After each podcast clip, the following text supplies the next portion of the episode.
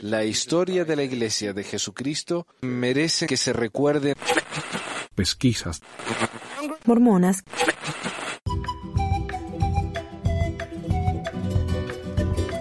Hola amiguitos, bienvenidos a otra edición de Pesquisas Mormonas. Les habla Manuel desde Ogden, Utah, el fríísimo Ogden, Utah. Amanecimos como con 20 centímetros de nieve y con un refrío, así que me van a tener que disculpar la voz. Ah, primero que nada, quiero agradecerle a Richard y a Isaías por suscribirse en Patreon y a Horacio, el amigazo Horacio, por aumentar su donación. Muchísimas gracias, Horacio. También gracias a Javier, quien me envió una donación por PayPal. Y si me he salteado a alguien, por favor, avísenme. Quiero mencionarlos a todos. No quiero ignorar a nadie porque yo estoy muy agradecido a todas las personas que, que ayudan con el programa. Eh, y acabo de terminar de hacer, hace una semana más o menos, el resumen de los gastos, de lo, de lo que gané y lo que perdí, o lo que gasté, perdón, en el 2019. Y entre gastos y ganancias o donaciones, gané un neto de 25 dólares. Los cuales, no, más como 20, 21, algo así. Eh, si van a pesquisas mormonas, no, Pesmor, Pesmor, p e s m o r.org, ahí pueden ver el, el artículo que publiqué con esto que lo publico todos los años ahora, para que no digan que, me ando, ando, haciendo rico con esto. Todo, la mayoría de lo que gano, si gano algo, lo uso para los gastos del programa, ¿no? El hosting, domains, traductor. Y este año me di el lujo de pagar la suscripción a Adobe, así puedo hacer las revistas, los PDFs, que me ayudan muchísimo. Y Después de todo eso me sobraron 25 dólares. No, como digo, bueno, más como 21 dólares. Entonces le mandé una donación de 25 dólares a Afirmación. Eh, los amigos LGBT mormones, muchos inactivos, otros que están tratando de hacerlo funcionar con la iglesia, eh, les envié yo eso a ellos, que hacen un gran, gran trabajo. Me invitaron a la última conferencia, pero me parece un poco cara para, para, lo, que, para lo que podía yo pagar, pero eh, es una gran organización y recomiendo yo a, todos. También doné, pero eso por mi cuenta, a, la amiga Crystal, Crystal Legionnaires. Ella estuvo acá en el programa. Eh, ella fue demandada por la iglesia porque gritó dejen de proteger a los depredadores sexuales en la conferencia. Entonces la iglesia la llevó a la corte por disruptir la, ¿cómo es? interrumpir la paz, no sé cómo que y le, le, dieron una multa de 360 dólares, que no es mucho, pero ella también tenía que pagar a abogados y todo eso, así que se le hizo un poco caro. Así que a ella también le doné, eh, también les recomiendo ayudarla, ella es una activista que está haciendo también un gran trabajo para muchísimos. Y bueno, pasemos las noticias. Hoy quiero, hizo el programa hoy, ya hicimos un programa este mes, pero quiero hacer otro porque hay muchas noticias. Y algunas me parecen noticias bastante interesantes. Más que nada esta primera. Mira, esta me la mandaron muchos oyentes. Y yo les agradezco. Mándenme, por favor, si, se enteran de noticias como esta, mándenme. Yo quiero, quiero compartirlas por aquí. Dice, Utah ve una desaceleración de los santos de los últimos días y el número de miembros cae en el condado de Salt Lake. Eh, la Iglesia de Jesucristo de los Santos de los Últimos Días registró su menor crecimiento de membresía en Utah en al menos tres décadas el año pasado, y en 2019 14 de los 29 condados del estado vieron disminuir el número total de miembros. Y por si no saben cómo funciona acá en Estados Unidos, o sea, el país está dividido en 50 estados, hay un par de territorios, eh, pero son 50 estados, cada estado está dividido en un número de condados, los condados, a su vez, están divididos en ciudades. Y esas son básicamente las divisiones, ¿no? Un condado está a cargo entonces de varias ciudades. Y bueno, en, el en 14 de esos condados, de los 29 que hay en el estado, el número total de miembros disminuyó. La caída más significativa se produjo en el condado de Salt Lake, eh, donde la lista de santos de los últimos días cayó eh, por 6.710. Incluso cuando el condado más grande del estado creció, que es el de Salt Lake, creció por 10.000 personas. O sea, creció 10.000 personas, pero el número de miembros disminuyó. O sea, la nueva gente que se está mudando acá o naciendo, lo que sea, eh, no se están convirtiendo. No solo eso, sino que la gente se está yendo. ¿Qué está pasando en el corazón del mormonismo? ¿Por qué Utah, un estado con una economía vibrante y un crecimiento poblacional fuerte y consistente, experimentaría una desaceleración repentina en la membresía de su fe predominante? Esa es una pregunta difícil de responder porque la organización con la mayor visión, la iglesia misma, se negó a ofrecer ningún contexto. Pero una revisión del Salt Lake Tribune que se basa en las ideas de los demógrafos y observadores cercanos de la iglesia, indica que el estancamiento de la membresía probablemente se deba a un aumento de las renuncias entre los miembros descontentos y en gran parte inactivos y a las principales tendencias demográficas observadas en Utah, como familias que tienen menos hijos, eh, muchas de las cuales no son santos los últimos días y que se mudan aquí por trabajo.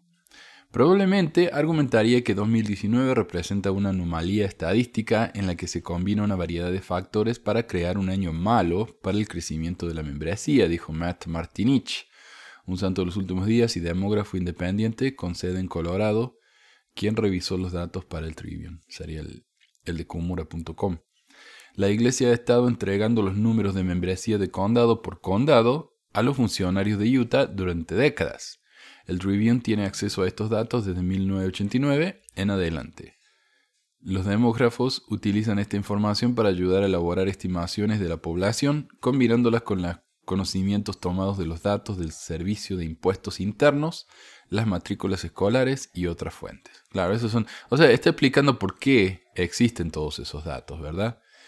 Estos números de santos de los últimos días incluyen a miembros de quienes la Iglesia conoce definitivamente su domicilio y de quienes no toman en cuenta el nivel de actividad.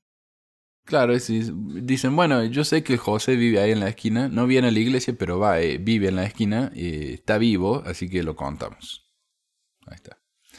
La iglesia se proporcionó los datos de 2019, que van del 1 de octubre del 2018 al 30 de septiembre de 2019, al Tribune, pero a través de un portavoz rechazó una solicitud de entrevista con un demógrafo de la iglesia o cualquier otro funcionario para ayudar a explicar estas sorprendentes cifras. ¿Y por qué la iglesia se niega tanto a hablar de los números? Cuando obviamente a ellos les encantan los números. Aquí hay algunos números que se destacan. La iglesia agregó 4.909 miembros en Utah en 2019, mientras que el Estado estima que la población de Utah creció eh, más de 53.000. Esa es una tasa de crecimiento de la iglesia del 0.25%, la más baja desde que el Trivión ha rastreado esos datos. Esto marca solo la segunda vez que las filas de la iglesia crecieron menos de 10.000. O no solamente menos de 10.000, menos de la mitad de 10.000, ¿no? El primero fue en 2018 cuando la membresía aumentó solo 9.067. El condado de Salt Lake vio disminuir su membresía de santo de los últimos días por 6.710 la segunda mayor caída fue en el condado de Davis, donde la membresía disminuyó 838. El condado de Utah, hogar de la Universidad Brigham Young, propiedad de la iglesia, experimentó el mayor aumento numérico de miembros con 8.487, seguido por el condado de Washington con 2.441. El, condado de Washington es un lugar bien rural. No, no es de sorprenderse tanto. Entonces, ahora, Utah es 60.68% santo de los últimos días. Esta estadística se basa en estimaciones de la población estatal y podría cambiar después del recuento oficial del censo del 2020. Mujer demanda a Iglesia Mormona por haber denunciado a su esposo pederasta. Y esto es rarísimo. Rarísimo. Esto salió por todas partes también. Una mujer de Oregón, Estados Unidos, presentó una demanda contra la Iglesia de Jesucristo por denunciar a su esposo ante la policía luego de que éste les confesara haber abusado sexualmente de su hija. La demanda fue presentada el 3 de enero ante el Tribunal del Circuito del Condado de Marion, según reporta el Salt Lake Tribune. En ella, Christine Johnson asegura que la iglesia transgredió su propia norma sobre la confidencialidad de las confesiones, dejando a la familia privada de la compañía, amor e ingresos de su esposo. Timothy Johnson, actualmente arrestado. Me imagino que la hija estará feliz de no contar con el amor de su papá.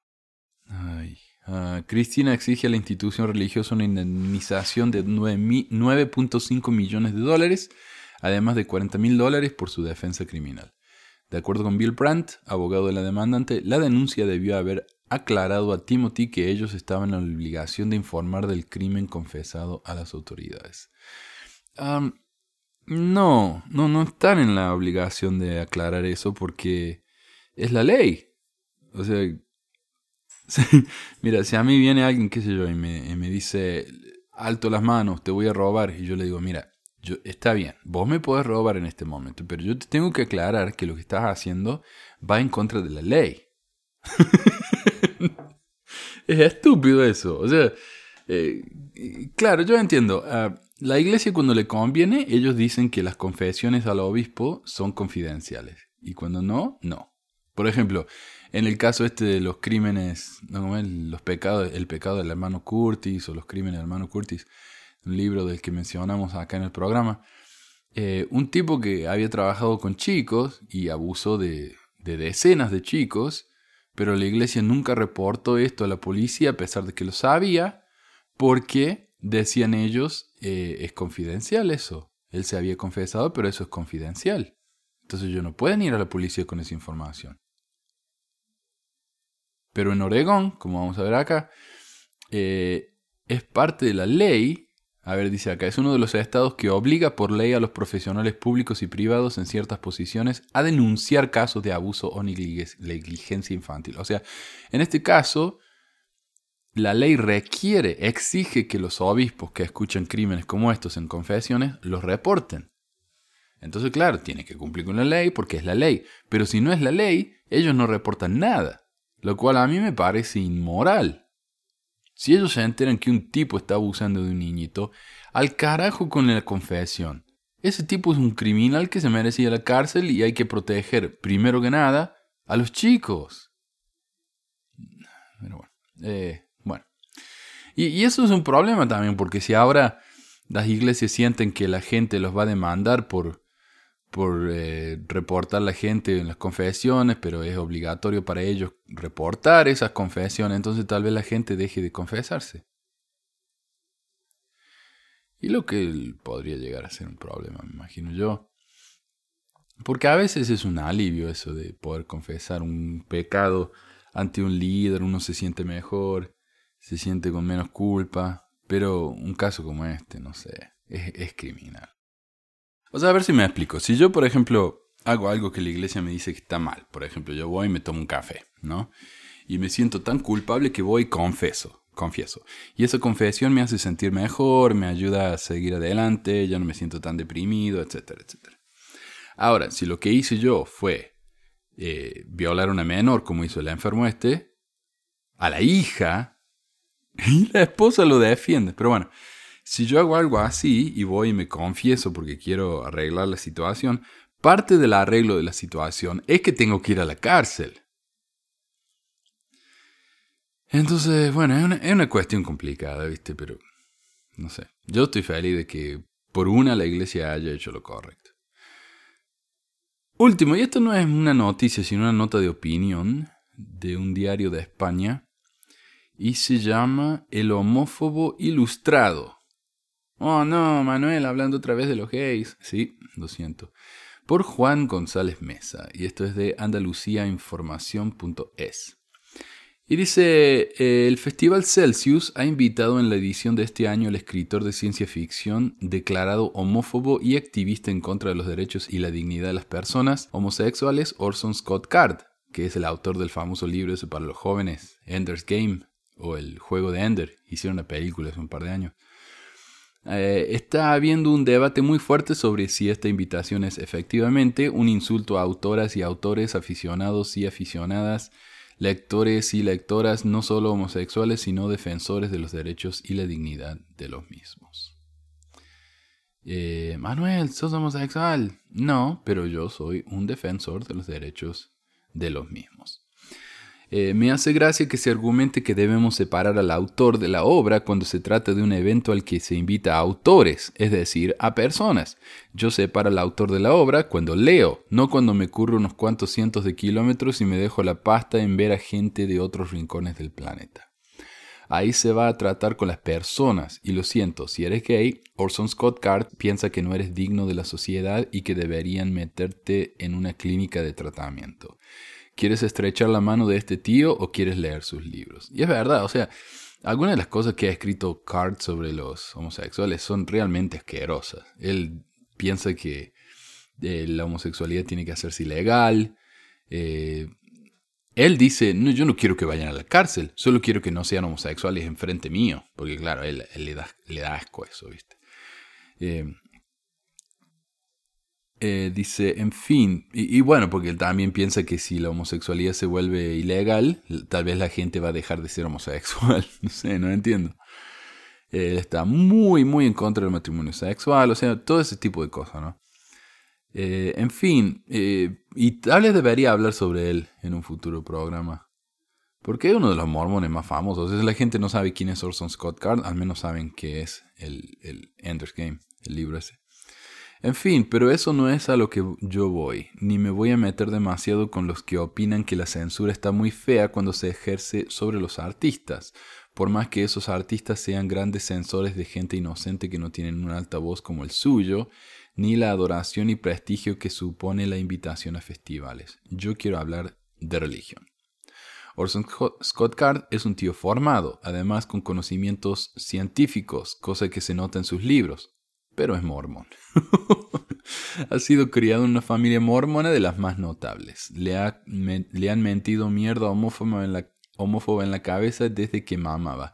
¿Sabéis que en qué cosas creen los mormones? ¿De dónde sale su credo? Leedlo, porque no os lo vais a creer. A mí lo que me parece acojonante es de este fenómeno es que un tío formado, leído, instruido e inteligente como Scott Card sea homófobo porque se permite que sus padres y todo su entorno lo intoxiquen hasta el punto de la anulación mental, a él y a miles y miles y miles de personas que no pudieron elegir cuando eran críos, con ideas de odio, ideas acientíficas y al mismo tiempo destructivas, contra valores que fuera de la religión serían delito y nos siga pareciendo tan normal. Me parece un delirio moderno que se permita que las religiones sean moldes de contravalores cuando si un profesor hiciera con sus alumnos lo que hace un ministro religioso, posiblemente iría a la cárcel. Y si unos padres hablasen a sus hijos sobre el respeto a la propiedad privada como los mormones hablan del respeto a las personas homosexuales, posiblemente, cuando esos niños acabasen robando, sus padres tendrían problemas con la justicia. Orson Scott Card, en cualquier caso, ya tiene mundo y canas donde no ilumina el sol, e influencias personales y literarias suficientes como para haber empezado a ver lagunillas en sus convencimientos. No he escrito esto para justificarlo ni de puta coña, de todo se puede salir menos de la muerte. Pero cuando un montón de gente se está fijando en el Celsius y en que Scott Card es homófobo, no me gustaría dejar pasar la oportunidad de señalar lo obvio, este tío es homófobo porque su religión lo es, como lo son la mayoría de las religiones. Homófobas, machistas, acientíficas y disruptivas con los valores sociales modernos. La literatura es otra cosa y no sobrevivirá a todos, pero si nos metemos en este tema, dudo que se pueda ser un gran escritor con un corazón pequeño y una mente al servicio de ese pequeño y mezquino corazón, donde no cabe ni la mitad de la mitad de la mitad de la humanidad más que en moldes estereotipados propios de la peor literatura.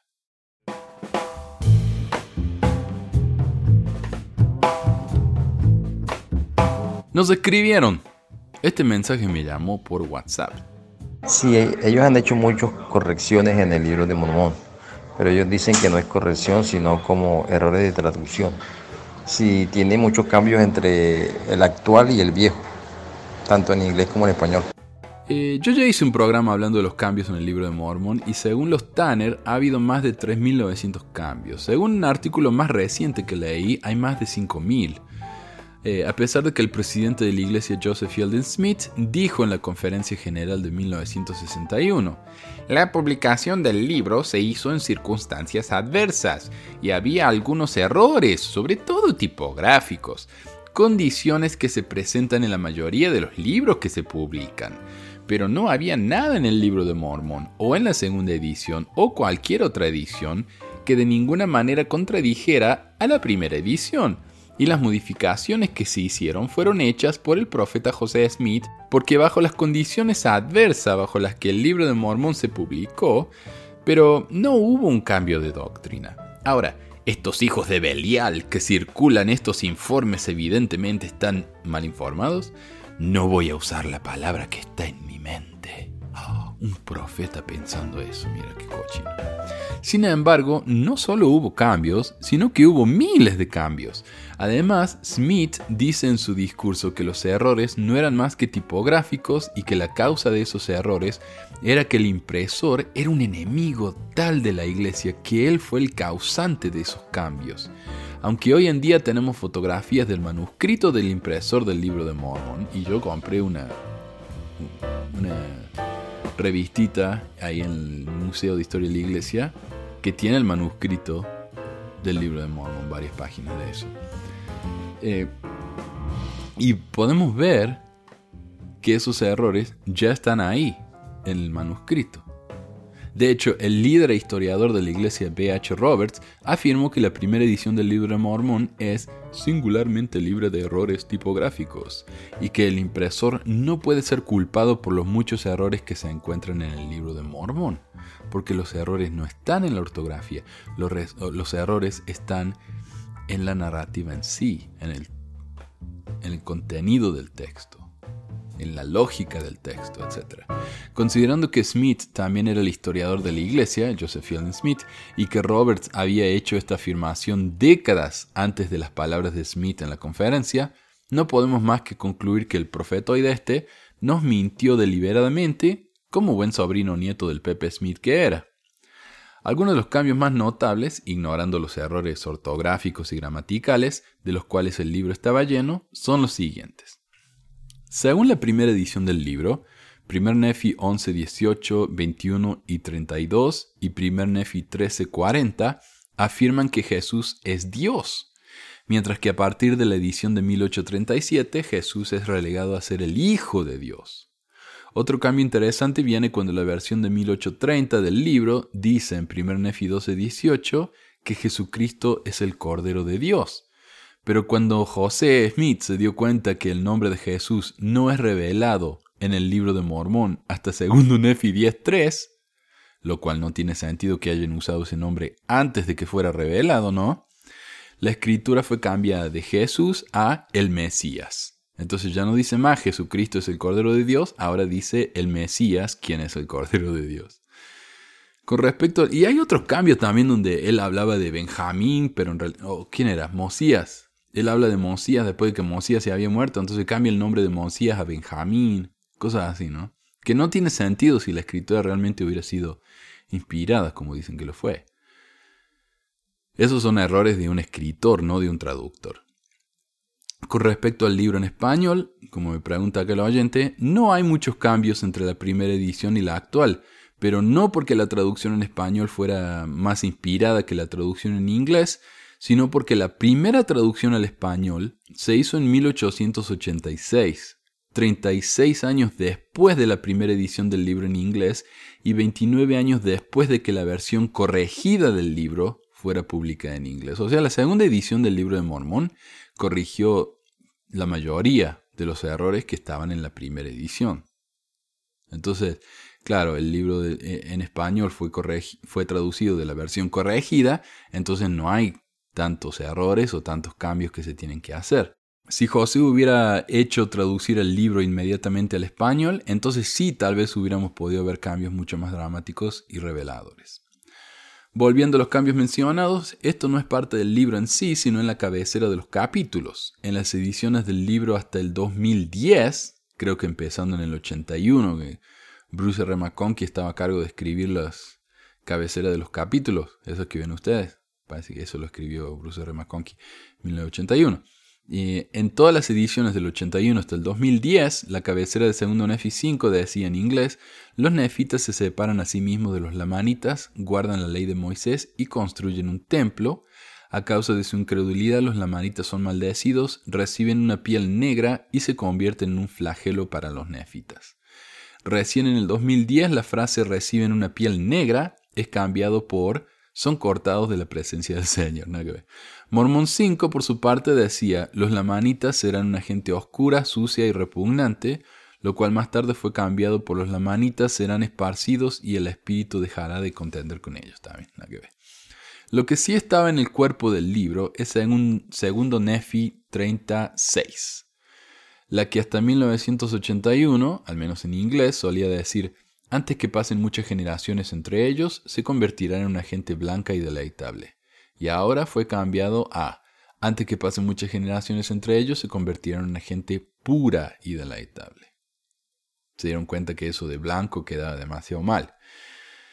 Así que sí, hubo cambios, pero en español no se notan tanto porque la iglesia fue demasiado lenta en asignar una traducción. Y esta es la noticia que más me enviaron los miembros, o sea, este el comentario que más recibí. Y me parece que no es simplemente para hablar más de los 100 mil millones de, la iglesia, de lo que ya dije muchísimo, eh, sino que me parece interesante porque esta es la reacción de la iglesia. Entonces yo no estoy reaccionando a los 100 mil millones, estoy reaccionando a la reacción de la iglesia, a la justificación, a la excusa de la iglesia. Y van a ver lo patético que es esta justificación. Este es un email que le mandaron a todos los miembros explicando cómo utiliza la Iglesia de Jesucristo los diezmos y donaciones. Eso es lo que dicen ellos, ¿no? Eh, hasta, hasta en portugués me lo mandaron esta carta. Tan popular fue. Y voy a ir leyendo la carta y la voy a ir comentando a medida que voy. Dice la Iglesia de Jesucristo de los Santos de los usa los diezmos sagrados y las generosas donaciones de sus miembros en su labor mundial de amar a Dios y al prójimo. A la luz de varios artículos publicados recientemente en los medios de comunicación y que han tergiversado el método de la Iglesia, proporcionamos el siguiente resumen. Ok, primero que nada, los artículos fueron publicados porque se descubrió que la iglesia estaba escondiendo 100 mil millones de dólares en el banco. A esto el artículo este no lo menciona para nada. Todo lo que la iglesia dice, la iglesia dice acá en este email, nada de eso fue contradicho en ninguno de los artículos de los que está hablando, al menos de los que yo leí o escuché. Pero claro, tergiversan, tergiversan. Pueden ser un poco más específicos. ¿Sabe cómo yo diría están tergiversando mis palabras? Cito las palabras que dijeron que yo dije y luego yo las corrijo. Pero esto no hace eso. Simplemente dice, oh, están tergiversando. ¿Cómo? Ah, están diciendo cosas mal. ¿Quién? Oh, los medios. ¿Y qué están diciendo? Oh, cosas malas. No están siendo específicos. Es cuando como me dicen a mí en, en YouTube constantemente, estos son todas mentiras. ¿Y qué dije que mentí? Y no me dicen. Todo es mentira. no todo, estoy diciendo que el libro de Mormon, por ejemplo, fue publicado por la iglesia. Eso no es mentira, ¿no? Eh, todo mentira. Bueno. La iglesia. Pero es que no pueden hablar en, detalles específicos, porque en cuanto empiezan a hablar de detalles específicos, cagan. Se joden solo. Porque no pueden ganar en ese caso.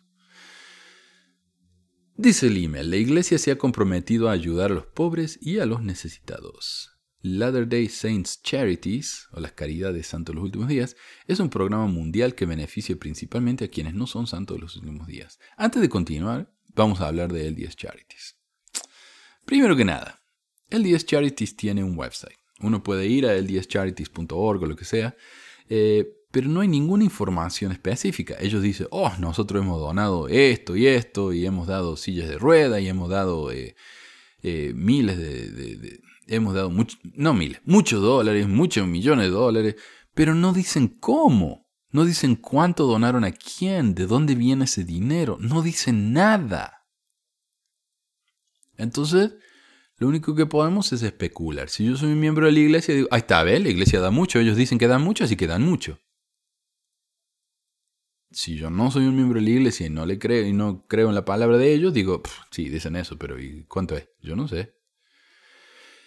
No nos hace ningún favor al decir cosas tan vagas como esta. Pero yo voy al sitio del 10charities.org. Hay un supuesto reporte que no incluye ningún número. Dice, nosotros trabajamos con empresas como la Cruz Roja. No. Eh, ellos ayudan a la Cruz Roja. La Cruz Roja es la que hace todas las organizaciones estas y la iglesia viene y dona algo. O sea, ya se llevan todo el crédito.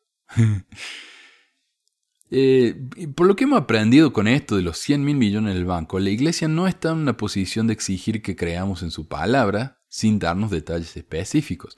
A pesar de que LDS Charities es una organización sin fines de lucro y esas organizaciones tienen que hacer públicos sus números, no hay ninguna información financiera de este grupo en particular. O sea, yo voy al sitio donde están publicadas todas las informaciones de impuestos de todas las eh, organizaciones sin fines de lucro y aparece el LDS Charities, pero dice no hay un reporte porque es una organización religiosa.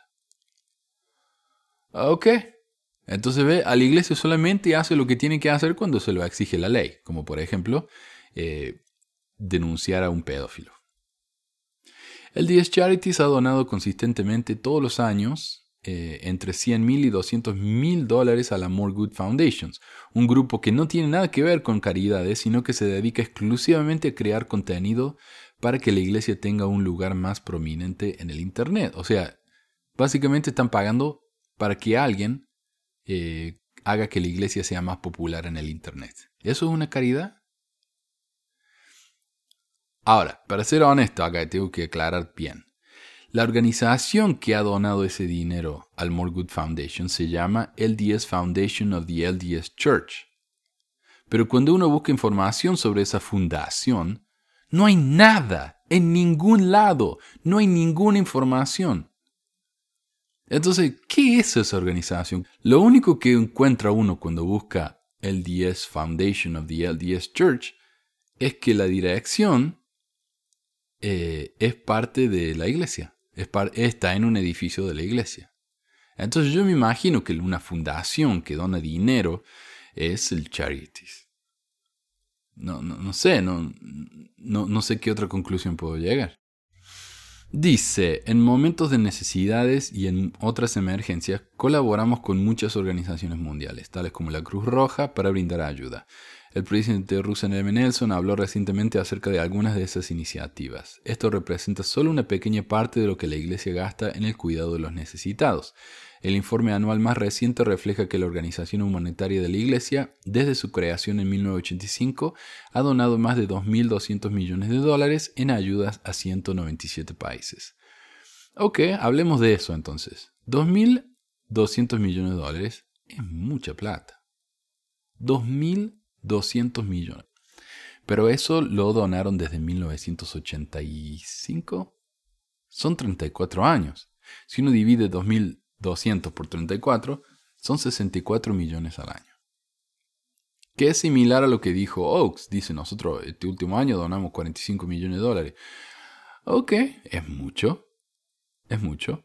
Pero para una organización con 100 mil millones de dólares en el banco, no es nada. Para una organización que donó cerca de 3 mil, 3 mil millones de dólares en un centro comercial, 1500 para construirlo y 1500 para ayudarlo más tarde cuando le estaba yendo mal, 64 millones no es nada.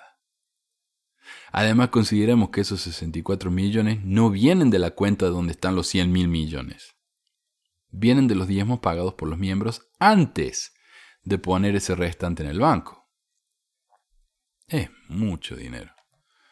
Bueno, ah, además, a través del programa de bienestar de la Iglesia, los líderes de las más de 30.000 congregaciones de esta fe ayudan regularmente a hombres, mujeres y niños con comida, alojamiento y otras necesidades temporales, ayudas que representan miles de millones de dólares. Ahora, supongamos que es verdad. Esos miles de millones forman parte de los 6 mil millones que la iglesia recibe y que cuenta como su presupuesto de barrios. O sea, ellos mandan, qué sé yo, 10 mil dólares al barrio 5, de Ogden, Utah. El obispo del barrio, esos 10 mil dólares los tiene que repartir en 12 meses, son un poquito menos de mil dólares al mes. Con esos mil dólares tiene que pagar las actividades de las mujeres jóvenes, de los hombres jóvenes, las actividades sociales del barrio, tiene que comprar manuales, tiene que comprar libro mormón, eh, himnarios, tiene que pagar la luz y con lo que le sobra puede ayudar a la gente con sus eh, necesidades temporales. Entonces, no sé, a mí personalmente no me, impresiona tanto, no sé. La iglesia construye templos y conecta a las familias a través de la historia familiar. Claro, están hablando ellos, qué hacen con sus miles de millones, ¿no? La Iglesia está centrada intensamente en el principio doctrinal de conectar a las familias a través de las generaciones. Esta labor espiritual se, realiza en los 217 templos anunciados o en funcionamiento. Bueno, no, la labor no se realiza en los templos anunciados porque no están construidos todavía. Qué estúpido es esto. Una labor apoyada por la Fundación de Historia Familiar sin fines de lucro de esta iglesia, Family Search, que también ofrece gratuitamente sus recursos genealógicos a todos. Mi pregunta sería, ¿y? ¿Esto cómo ayuda a la gente? No sé. Eh, la iglesia proporciona espacio para la adoración y reunión de sus miembros. La Iglesia debe financiar las propiedades, la educación y los programas de actividades para sus 30.500 congregaciones. Los centros de reuniones también sirven como espacios para capacitación comunitaria, investigación de historia familiar y respuestas en casos de emergencia. Ok, lo que están diciendo acá es que ellos usan sus capillas no solamente para que los miembros adoren, lo cual en muchos lugares ni hace falta porque las capillas ni están llenas podrían combinar varios barrios, pero no, mientras más barrios tienen, más impresionante suena la cosa, ¿no? Entonces no pueden tener un barrio grande como esas mega churches que van 2.000 personas a la iglesia, no, tienen que ser eh, chiquitas para que parezca que es mucho más grande. Entonces, eh, dice acá que no solamente hacen eso, sino que ellos utilizan sus iglesias, eh, utilizan sus capillas para ayudar a la gente. Pero, y, estado buscando, me pasé un par de horas buscando, el número de veces que la iglesia ha ofrecido sus capillas para ayudar en desastres naturales es insignificante. En los terremotos de México y en los huracanes de Costa Rica, eh, muy poca gente ha visto a la iglesia abrir las puertas de sus capillas. Eh, eh, pasó, pero muy poco. las noches frías acá en Utah, donde la gente literalmente se muere en las calles. La iglesia tampoco ha ofrecido abrir sus puertas. No solamente eso, la iglesia no tiene ni un solo hogar de desamparados en Utah. Acá en, en Ogden tenemos uno de los tres nomás que hay en todo el estado. De los miles de personas desamparadas en Utah, solamente hay tres hogares desamparados en todo el estado. Y mucho, y no abren más porque la gente está absolutamente en contra. Los mormones dicen, yo no quiero gente eh, sin hogar en mi casa. Ew, qué asco. Así son los mormones, ¿no? De caritativo, ellos no quieren eso en su patio. No, no, fuera de acá. Donde está bien ayudar a los, a los eh, que no tienen hogares, los desamparos, pero fuera de acá, donde yo no los puedo ver. Como decía mi tía, es que me da tanta lástima, yo me siento tan mal por ellos que no los quiero ni ver. Así son, ¿no? Eh, entonces, claro, acá el, el hogar desamparado acá en Ogden es de una iglesia. Obviamente no de la iglesia mormona, la iglesia mormona no ayuda para nada en eso. Entonces es fácil hacer declaraciones como estas sin ofrecer ninguna prueba. Lo que sí sé es que en el terremoto de México del 2017, eh, en septiembre, ¿se acuerdan? Unas 300 personas murieron y miles se vieron afectados. La iglesia, según sus propios reportes, está en su sitio web, abrió las puertas de cuatro capillas. Cuatro. Para miles de afectados. Según Kumura.com, en el 2010 había 1.300 capillas en México. Pero claro, cuatro. Ya con eso es suficiente. La iglesia apoya un programa misional mundial. Actualmente más de 65.000 misioneros santos los últimos días están predicando las buenas nuevas, una labor que requiere un gran apoyo económico por parte de la iglesia, más allá de las contribuciones personales o de las familias de los miembros. Esta religión cuenta aproximadamente con, eh, aproximadamente con 400 misiones que incluyen casas de misión, departamentos, oficinas, automóviles, todo ello financiado por la iglesia. Y esto a mí me, me huele la cabeza que digan esto. Es increíble. El email parece decir que la iglesia paga los gastos de sus misioneros, lo cual sería demostrablemente falso, pero si lo leemos cuidadosamente, lo que dice es que paga por las casas de misión. Eso no son casas donde los misioneros viven, como uno podría pensar. Ah, casa de misión, ahí viven los misioneros. No. Esas son mansiones donde vive el presidente de misión y su familia. Nadie más. Ni la sirvienta vive, ¿no? Ella viene, trabaja y se va. Las oficinas y automóviles no benefician a los misioneros más que en áreas muy selectas, por lo que el gasto en esas cosas no es tan grande, ni beneficia a los misioneros. En mi misión no nos, no nos daban ni dinero para tomar autobuses. Y en la de mi prima, donde los misioneros andaban en bicicleta, ella tenía que comprarse la suya propia, y cuando se la robaron, ella tuvo que ir y comprarse otra. La iglesia no se la compró. Además, supongamos que la iglesia cubriera todos los gastos de una misión. ¿Eso debería impresionar a alguien? ¿Eso debería considerarse como un bien para la humanidad? Puede ser, pero solo si uno es un mormón convertido ya. Para el resto no es más que un gasto superfluo.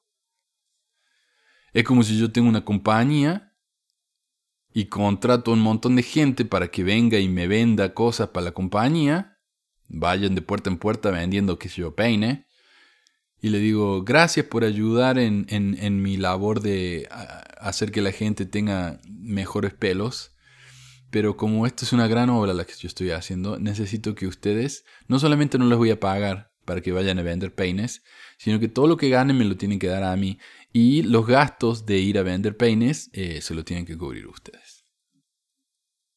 Ah, a, a, los supervisores sí, le voy a pagar una mansión para que vivan como reyes. A ustedes no, ustedes páguense su propia misión. La gente dice, wow, mira esa compañía de peines, cuánto dinero gasta en la casa del supervisor, qué increíble. Y nosotros tenemos que escuchar eso y decir, wow, mira la iglesia, cómo ayuda. Qué estupidez. Pero de nuevo, ¿Por qué no entran en detalle? Porque les vendría mal. La iglesia invierte en educación, y esta es una parte más insultante para mí.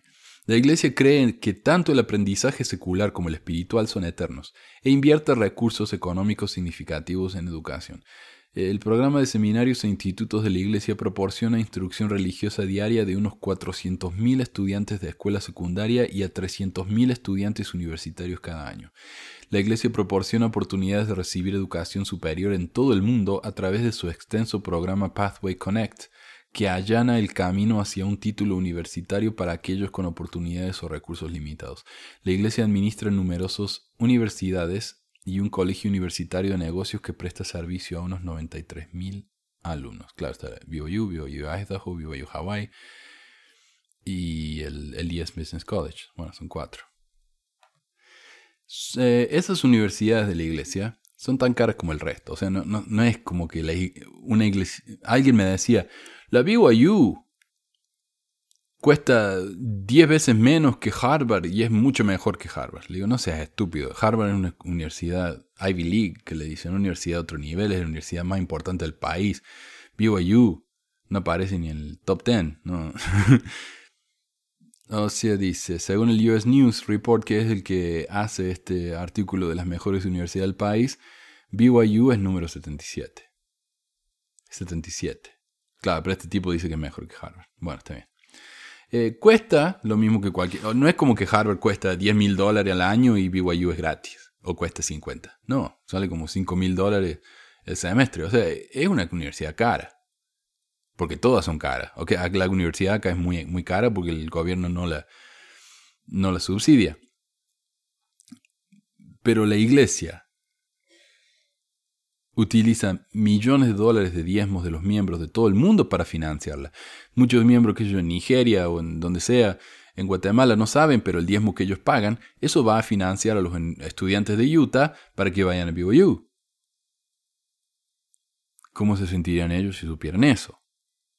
Nótese también que el email no dice que la iglesia paga por los gastos de las escuelas secundarias y universitarias, sino solo por las clases de seminarios e institutos en las escuelas secundarias y universidades. Seminario o instituto es un llamamiento voluntario en nuestros países y solo es un trabajo pago en los Estados Unidos y tal vez Canadá. Pero, ¿y qué? ¿Acaso la iglesia debería estar impresionada porque los testigos de Jehová pagan para que sus miembros sean adoctrinados en su fe? ¿No?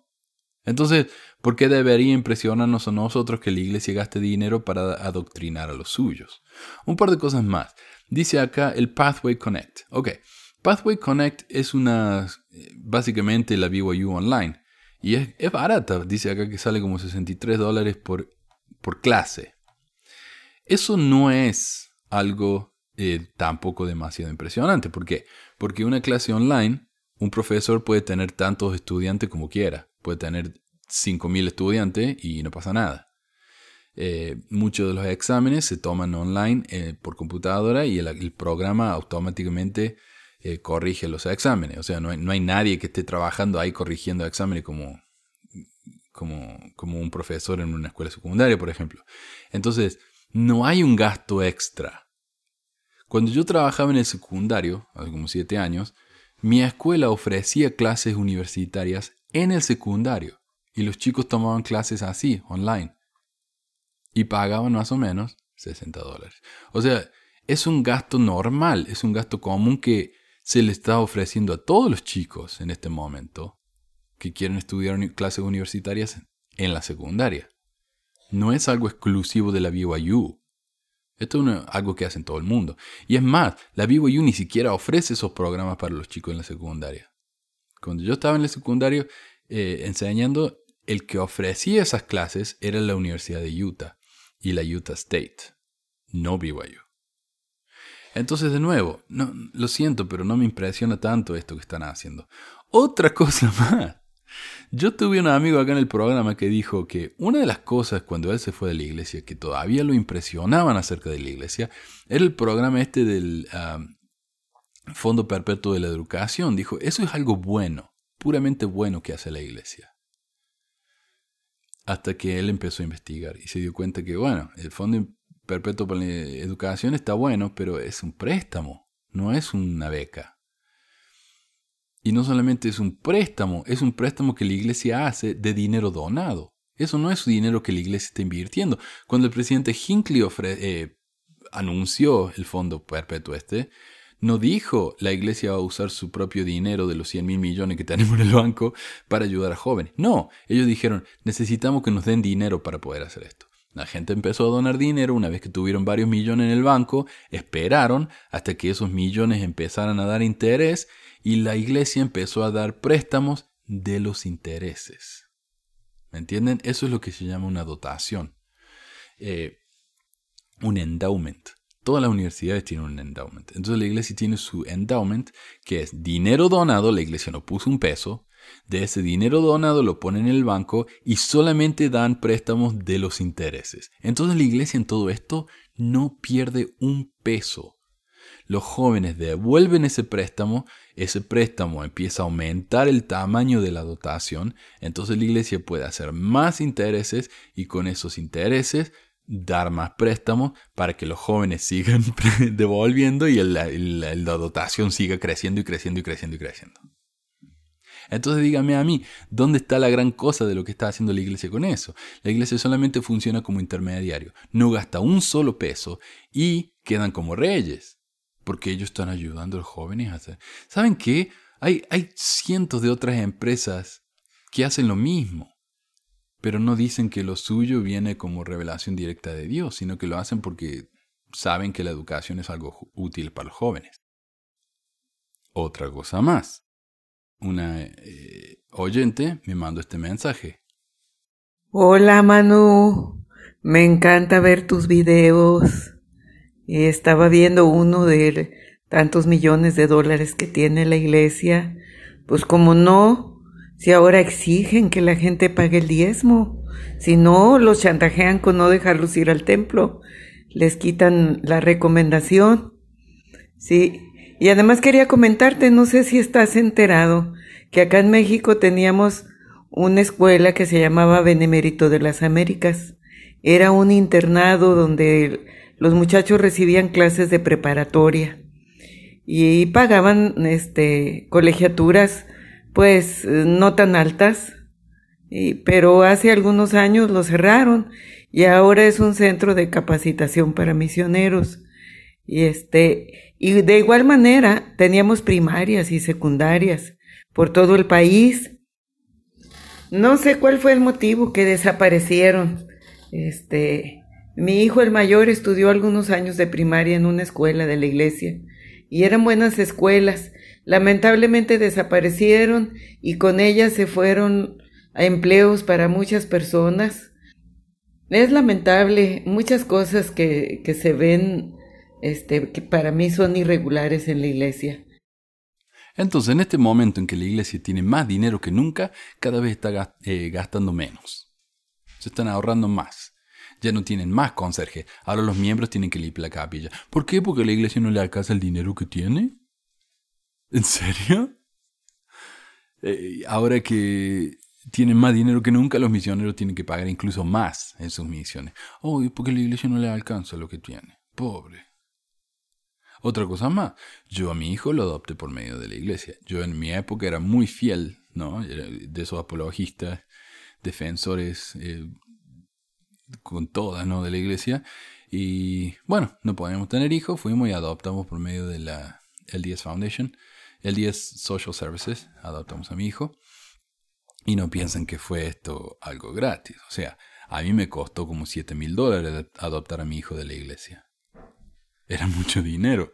Nuestra trabajadora social le dijo, eh, la iglesia pierde dinero con cada adopción. Entonces yo no sé cómo puede costar más de 7 mil dólares adoptar a un chico. O sea, no sé, me imagino que el mayor gasto es pagarle a los trabajadores sociales de la iglesia para que nos ayuden a adoptar al chico, pero había montones de adopciones todos los meses. O sea, no me parece que sea algo tan poco rentable.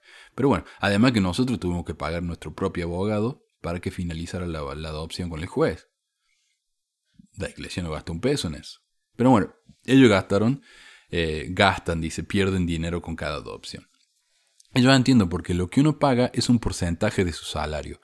Eh, no hay un monto fijo. Entonces imagino que hay gente que no hace nada de plata, adoptan a un chico y la iglesia sí tiene que pagar los gastos de la adopción, ahí entiendo yo. Pero 100 mil millones de dólares en el banco. ¿No podrían hacer algo bueno? ayudar a la gente, ayudar a las pobres madres que no pueden criar a sus hijos, ubicarlo en un buen hogar que los van a cuidar, no pueden ayudar a estas familias sin hijos a poder traer un bebé en su hogar y formar la familia que tanto insiste la iglesia. Para mí la adopción, cuando yo me fui como mi amigo, para él lo único bueno de la iglesia en ese momento era el fondo perpetuo. Para mí lo único realmente bueno de la iglesia era lo de las adopciones, a pesar que me costó un huevo y medio, ¿no? Eh, eh, pero no. De repente la iglesia dijo, no podemos hacer más adopciones. O no vamos a hacer más adopciones. ¿Por qué? No dieron ninguna razón. No dieron ninguna razón. Lo que tengo que pensar yo, como me dijo mi trabajadora social, que ahora también activa que yo, si lo pueden creer, es que, ah, claro, ella me dijo, la iglesia pierde dinero con cada adopción. Entonces uno que tiene que pensar, la iglesia estaba perdiendo dinero en eso. Entonces dejaron de hacerlo. Pero 100 mil millones de dólares en el banco. Es como que cada vez que la iglesia hacía algo bueno, realmente bueno para ayudar, ah, ya no es rentable, lo vamos a dejar de hacer.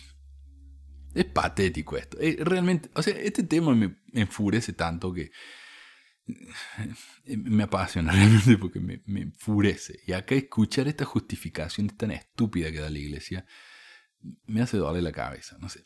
Dice el email, el hecho de que la Iglesia de Jesucristo haya sido capaz de financiar el funcionamiento de centros de reuniones, templos, instituciones educativas y obra misional y a la vez acumular reservas para las épocas difíciles que puedan venir es un modelo que debe ser celebrado e imitado por los gobiernos y otras instituciones en todo el mundo, escribe el editor de una sección de opinión. Bueno, está bien, guardar dinero para épocas difíciles.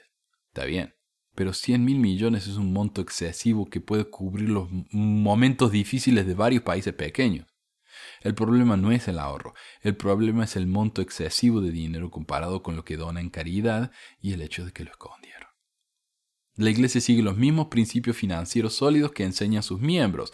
Evita las deudas, vive de acuerdo con un presupuesto y se prepara para el futuro. No resulta sorprendente que en las páginas del Wall Street Journal recientemente se haya elogiado la sólida economía de Utah, en parte debido a la cultura prominente santo de los últimos días, que fomenta virtudes pasadas de moda tales como la frugalidad, la postergación de las satisfacciones y las familias estables. Bueno, esto suena muy impresionante para alguien que no vive en Utah. Cuando uno vive en Utah y lee esto, queda, ay, qué bueno, yo soy parte de esos selectos. Pero, Yo no conozco un solo mormón en Utah que no quiera la casa más grande que pueda comprar, el camión más aparatoso que pueda comprarse.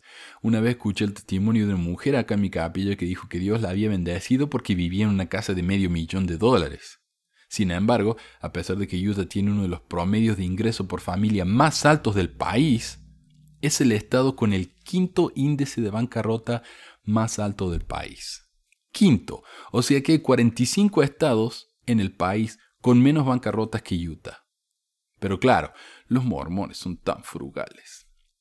Dice D. Michael Quinn, D. Michael Quinn, un académico que publicó una historia de 600 páginas sobre las finanzas de la iglesia en 2017, resumió sus conclusiones como una historia que promueve la fe en gran manera declaró a un reportero de un periódico que si los santos de los últimos días pudieran disponer de una perspectiva más amplia, respirarían aliviados y verían que la iglesia no es un negocio con fines de lucro.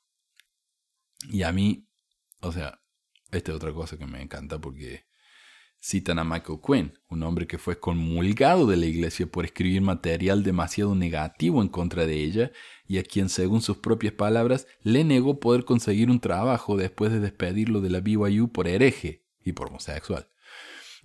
no hay que subestimar el poder y la influencia de la iglesia, así como su capacidad de usar materiales negativos cuando le conviene.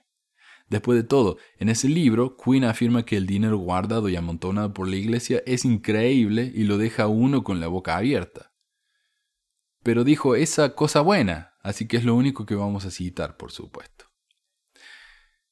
Dice, sí, la iglesia ahorra e invierte su excedente, concluye un columnista de la página editorial de Salt News, pero del Desert News, pero también ayuda a reducir en gran manera la deuda de los alumnos universitarios.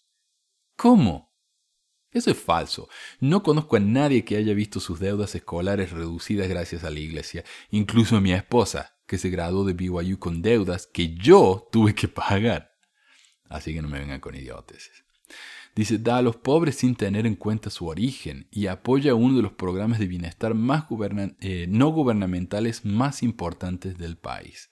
Ahora, no sé a qué se refiere con eso, supongo que será el 10 Charities pero sin citas o datos específicos no podemos simplemente aceptar la palabra de la iglesia. Lo siento. Lo más importante es que nace todo esto, eh, es que hace todo esto sin que se enriquezan quienes están en la cabeza. Es verdad, eso es verdad. Los 15 ya son ricos, ya vinieron ricos, como me dicen 10.000 veces al día los marmones en sus comentarios. Eh, gracias a sus profesiones anteriores, muchos de los cuales era trabajar para la iglesia.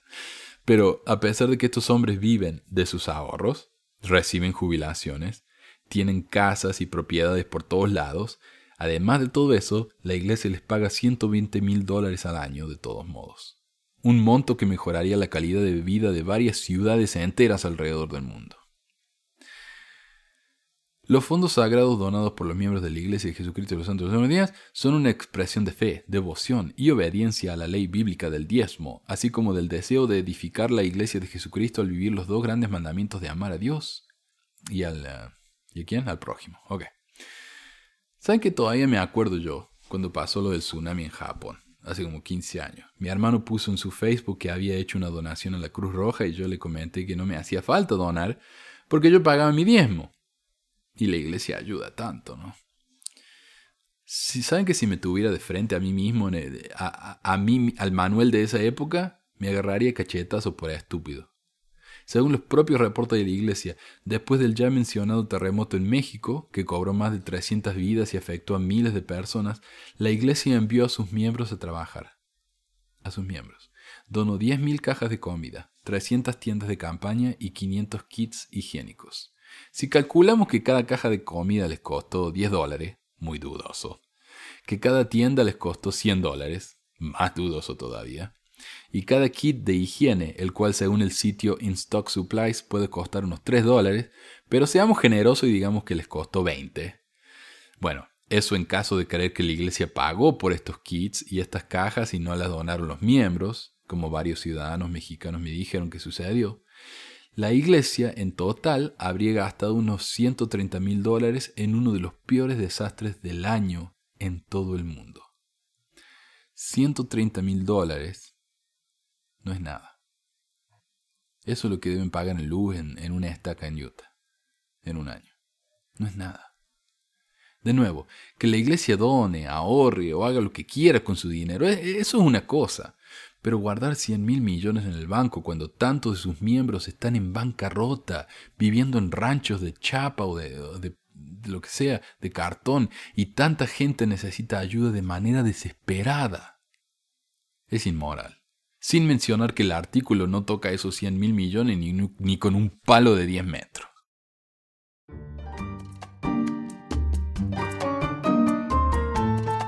Y eso fue el programa de hoy. Les tengo un bonus. Me mandó un oyente su historia personal, la quiero compartir aquí al final. Y después de eso ya cerramos por esta semana. Eh, hola, soy Danilo. Eh, saludos a todos los escuchas de Pesquisa Mormona. Eh, soy miembro inactivo de la iglesia y misionero retornado. Recuerdo que cuando comencé a asistir a la iglesia, mi única meta era ir a la misión. Era lo único que realmente yo deseaba. Em, que ese era, ese era mi sueño, esa era mi meta de que era miembro. Y me preparé por mucho tiempo, le dije al obispo, el obispo primeramente no quiso nada con que yo fuera, ya que, bueno, tenía 22 años, estaba terminando mi carrera. Y me dijo, ¿y por qué no se casa mejor? lo típico, ya que ya, va a terminar su carrera, eh, va a estar va a estar casado y tenemos un pagador de tiempo quizás por cuántos años creo que sería mejor que enviarlo a la misión. Y bueno, no, no pasó, me fui a la misión. Eh, tuve, pucha, mis primeros cambios con mi entrenador fueron excelentes, lo pasé súper bien, eh, era un sujeto genial. el punto en donde empieza a nacer como ese quiebre con el, el, tema de la revelación. Bueno, y tengo que aclarar algo. Siempre tuve esa duda de cómo, ¿por qué si el tenemos profetas videntes y reveladores, ¿por qué no revelan nada nuevo? Es como siempre es lo mismo. Pero después de leer Jesús el Cristo dice que, claro, José Smith era el profeta, los demás han sido presidentes a lo largo del tiempo. Entonces, como, ya, ok, él lo hable. Entonces, ya, pues. Y, pero confiaba en la revelación del presidente de misión. Entonces, cuando terminé mi entrenamiento, él me dice con su voz gringa: Hey, Elder Ferris, eh, he tenido una revelación. Creo que usted va a llevarse muy bien y va a tener mucho éxito con un compañero de su mismo país. Y bueno, la cosa es que ese cambio resultó del asco, tuvimos cambios de emergencia, la revelación del presidente valió caca. Y además yo quedé como el gran villano de la historia porque mm, la situación fue que en una él me tironeó en la capilla y yo me enojé. Pero todos vieron de que yo me enojé, entonces llamaron al presidente, dijeron, este Elder, el Elder Fere, eh, está causando problemas en el barrio y ya. Cosa que me tocó ir con el presidente y con los asistentes. Y es como, oh, Elder, usted se va a ir a esta área. En la área castigo, me acuerdo que nadie bautizaba, nadie quería ir ahí. Y me tocó ir porque, bueno, estaba castigado. La cosa es que el presidente pensó que eso me iba a hacer daño. Y increíblemente con mi compañero nuevo, un gringuito, nos fue excelente en esa área. Nos fue maravillosamente bien. En un lugar donde no se bautizaba en años. Nosotros hicimos incluso hasta noches bautismales con varias familias, varias personas bautizando. Y el, incluso dimos el lujo de llamar al presidente e invitarlo. Como presidente Hansen, ¿quiere venir a ver la, los bautismos está el día sábado, tenemos muchos. Y de verdad, el presidente estaba como, ¿qué pasó aquí? Y siempre que me veía, me decía como, oh, Elder Ferris, lamento tanto haberlo puesto con un misionero tan inmaduro. Perdón por no darme cuenta de su fortaleza espiritual. Ya, y después de hacer noche, de, eh, noche bautismal y todo eso, lo típico, ya, Elder Ferris, lo llamo porque usted va a ser entrenador y líder de distrito. Al siguiente cambio, Elder Ferris, usted va a ser líder de zona. Y ya, aquí tengo que comentar otra cosa. Nunca quise puestos de liderazgo en la misión, me parecían totalmente asquerosos. Porque, o sea, era trabajo extra y a mí lo que me gustaba era bautizar gente, conocer gente y enseñar. Nada más, yo no quería la hora administrativa ni nada de eso. Menos ser asistente que ser asistente, estar básicamente de patiño del presidente ir a buscar misioneros a la hora que lleguen o ir a solucionar los problemas que el, misionero, que el presidente no va a resolver. Entonces yo dije, no, no quiero esto. Y, pucha, pero como líder de zona pude hacer varias cosas. Una de ellas fue eh, manipular al asistente de ese tiempo, que era también un chileno, pero siempre le hice pensar como que las ideas que yo le daba eran ideas de él. Por ejemplo, ese Elder tan... Eh, él es como un poco contaminante para el resto. Creo que no debería estar acá. ¿Tú qué piensas, Elder? Y después él llegaba donde el presidente decía, no, este Elder mandémoslo a al lado. Y fue así. Incluso fue tanto que puse a, mi mejor amigo como asistente para, para fastidiarlo después, porque yo sabía que él era súper bromista y, y súper alegre, con el presidente se iba a tener que estar muy recto, ya que en teoría los asistentes son el ejemplo de la misión, cosa que es lo más falso que hay, ya que la gran mayoría simplemente son los que chuparon mejor las medias del presidente y y no importaba si, si habían hecho alguna, algún pecado misional, por decirlo de alguna manera. Entonces, era, era catastrófico.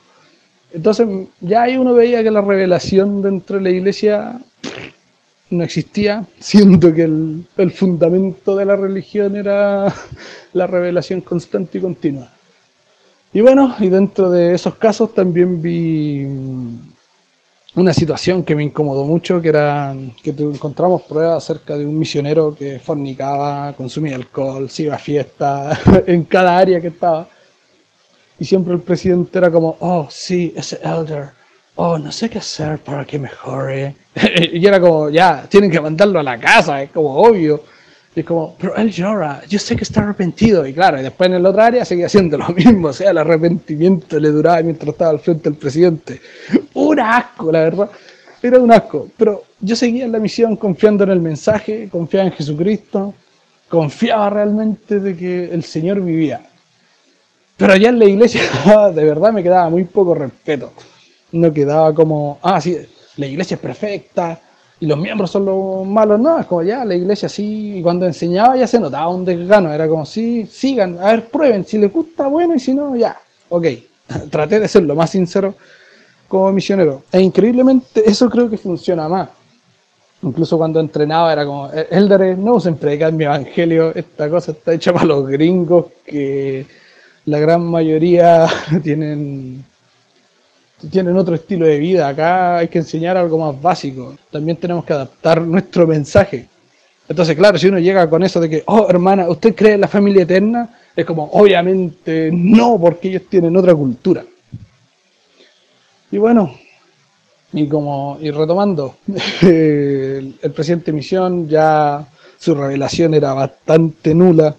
Yo eh, manipulé, hice las cosas que me dieron en gana, no refiriéndome a cosas como la ley de castidad y cosas así, sino que ya, yo quería estar con este compañero y casualmente me tocaba con este compañero, o yo quería ir hasta tal área y jo, justo tal área iba, o ya, este elder me caía mal, no quiero que sea asistente, y no, no era asistente, le daban otra asignación.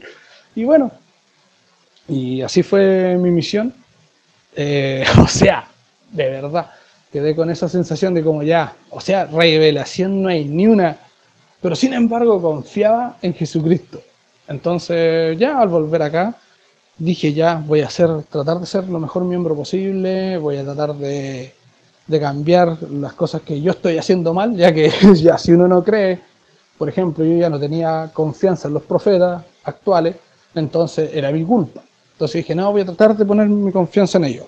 Empecé asistir todos los domingos a la capilla, cosa que es más tedioso que nada. Eh, empecé a ir al templo, lo cual me quedaba dormido en cada sesión. Y esas pequeñas cosas te hacen sentir culpable. Hacen sentir de que, oh, sí, estoy cometiendo este error, estoy siendo malo, estoy siendo un pecador, no merezco las bendiciones que tengo. Y si uno mira las bendiciones, es una vida totalmente normal y, si uno no hace las cosas, es como las cosas se mantienen de la misma manera. Y lo otro es que si uno, por ejemplo, conversaba mucho con, no sé, pues, una chica que fue misionera retornada y que probablemente no ha sido besada por ningún tipo, claro, yo era el miembro único en la familia, no, por favor, aléjate de él, ¿por qué mejor no sales con mi sobrino? Le decía el obispo, o, ese tipo de chicas, siempre se las guardan para los hijos del presidente de Estaca, eh, para los primos del obispado. Y claro, y a uno siempre le están como poniendo enfrente a lo que los mismos mormones le denominan el chicle masticado. Y no considero que sea malo ese tipo de persona, pero da risa eh, lo clasista, racista o selectivos que son. o sea, si yo me llevaba bien con alguien, es como, no, ese, tipo no es para ti. Eh, anda con un miembro que tenga una familia consolidada dentro de la iglesia. Como, ok. Y lo peor de todo es que a uno se empieza a deprimir porque tiene esa sensación de que, oh, sí, lo estoy haciendo todo mal. O, ¿por qué no puedo llegar a ser tan bueno? ¿Por qué no puedo llegar a confiar de buena manera en, en los profetas? En la revelación actual, que hay tanta lo que decían los, miembros, yo no veía ninguna, pero me trataba de engañar. Y incluso todos mis amigos, incluso personas que me vieron volver de la misión, eh, ya que antes de la misión todos te quieren, pero después de la misión nadie te pesca, nadie te toma en cuenta. Básicamente se olvidan de ti. Y, pero algunos amigos del mundo dijeron, viejo, llegaste, juntémonos. Y uno dentro de sí dice, no, ellos no son, no son buenos ya que no son miembros. Y uno, y me empecé a sentir muy solo, me empecé a sentir muy triste. Y bueno, la cosa es que dije, ya, no me gusta la iglesia, pero voy a empezar a salir con los, con los consejeros, con los misioneros, para, para buscar algo que me una. Y de verdad, y todo mi intento se iban a la porra. Yo pensaba que era, ya, esto tiene que ser culpa mía, no soy lo suficientemente digno para el Señor pero no era eso, es simplemente que es muy falso. Eh, empecé a notar esas cosas que uno trata de dejar como por debajo de, la alfombra, que uno trata de ignorar. Por ejemplo, cuando salía con los consejeros y no tenían a quién ir a ver, iban a ver a ese miembro que, que va el domingo en la capilla que, y está siempre presente, pero como no tienen a quién más visitar, van, le tocan la puerta le dicen, hermana, hemos sentido que debemos venir a verla tiene algún problema muy grave. Y yo como, ¿qué? Y la hermana le dice, no, si no me ha pasado nada grave, solo un poco triste, extraño a mi hija que se fue esta semana a la universidad a otra ciudad. Y es como, sí, hemos tenido esta revelación y sentimos en nuestro corazón que usted nos necesitaba. Y era como, por favor, si la señora está diciendo que está bien. Y se manipula de tal manera en que la hacen sentir como hermana, pero no se preocupe, su hija está buscando su camino, es algo que tienen que hacer. Y la señora estaba bien, pero de un momento a otro ya estaba triste, como, sí, mi hijita se me va a ir. Y todo fue gracias a las palabras de los consejeros del obispado. Y bueno, y esos pequeños detalles se empiezan a dar cuenta. Y, y con el paso del tiempo, dando temas mormones, puedo decir que ha valido la pena salirme de ahí. Me he reencontrado con amistades que yo pensaba que ellos se alejaban de mí y es todo lo contrario. Uno se aleja de ellos por simplemente pensar que no son lo suficientemente buenos, siendo que en la misma iglesia uno sufre esa discriminación. Y esa frase estúpida que dice, si usted se va de la iglesia, ¿dónde irá? Hay muchos lugares donde ir. Eh, he encontrado grandes pasiones. Eh, he encontrado grandes amigos. Eh, los domingos no son simplemente para estar encerrados en un, en un centro con aire acondicionado escuchando a un señor de manera aleatoria, ya que ninguno está preparado realmente para dar un discurso, sino que siempre lo llaman entre semanas y que tratan de repetir lo mismo que han dicho eh, los supuestos apóstoles y profetas en, las conferencias generales. Eh, hay una vida afuera y no por inactivarse uno se vuelve un drogadicto, un delincuente o, una mala persona, uno siempre va a ser igual. Y bueno, es triste que se use el nombre de Jesucristo en un centro como ese, en la cual se está fabricando una inmensa depresión, ya que se le imponen cosas que son casi imposibles. Por muchos años a mí me dijeron, como usted debe casarse, hermano. Y yo es una cosa que yo nunca he querido por un hecho bien simple. Yo soy una persona que es asexual. no me gustan ni los hombres ni las mujeres. que me digan eso como, para mí sería horrible. Y eso, em, son muchas cosas que están mal en la iglesia.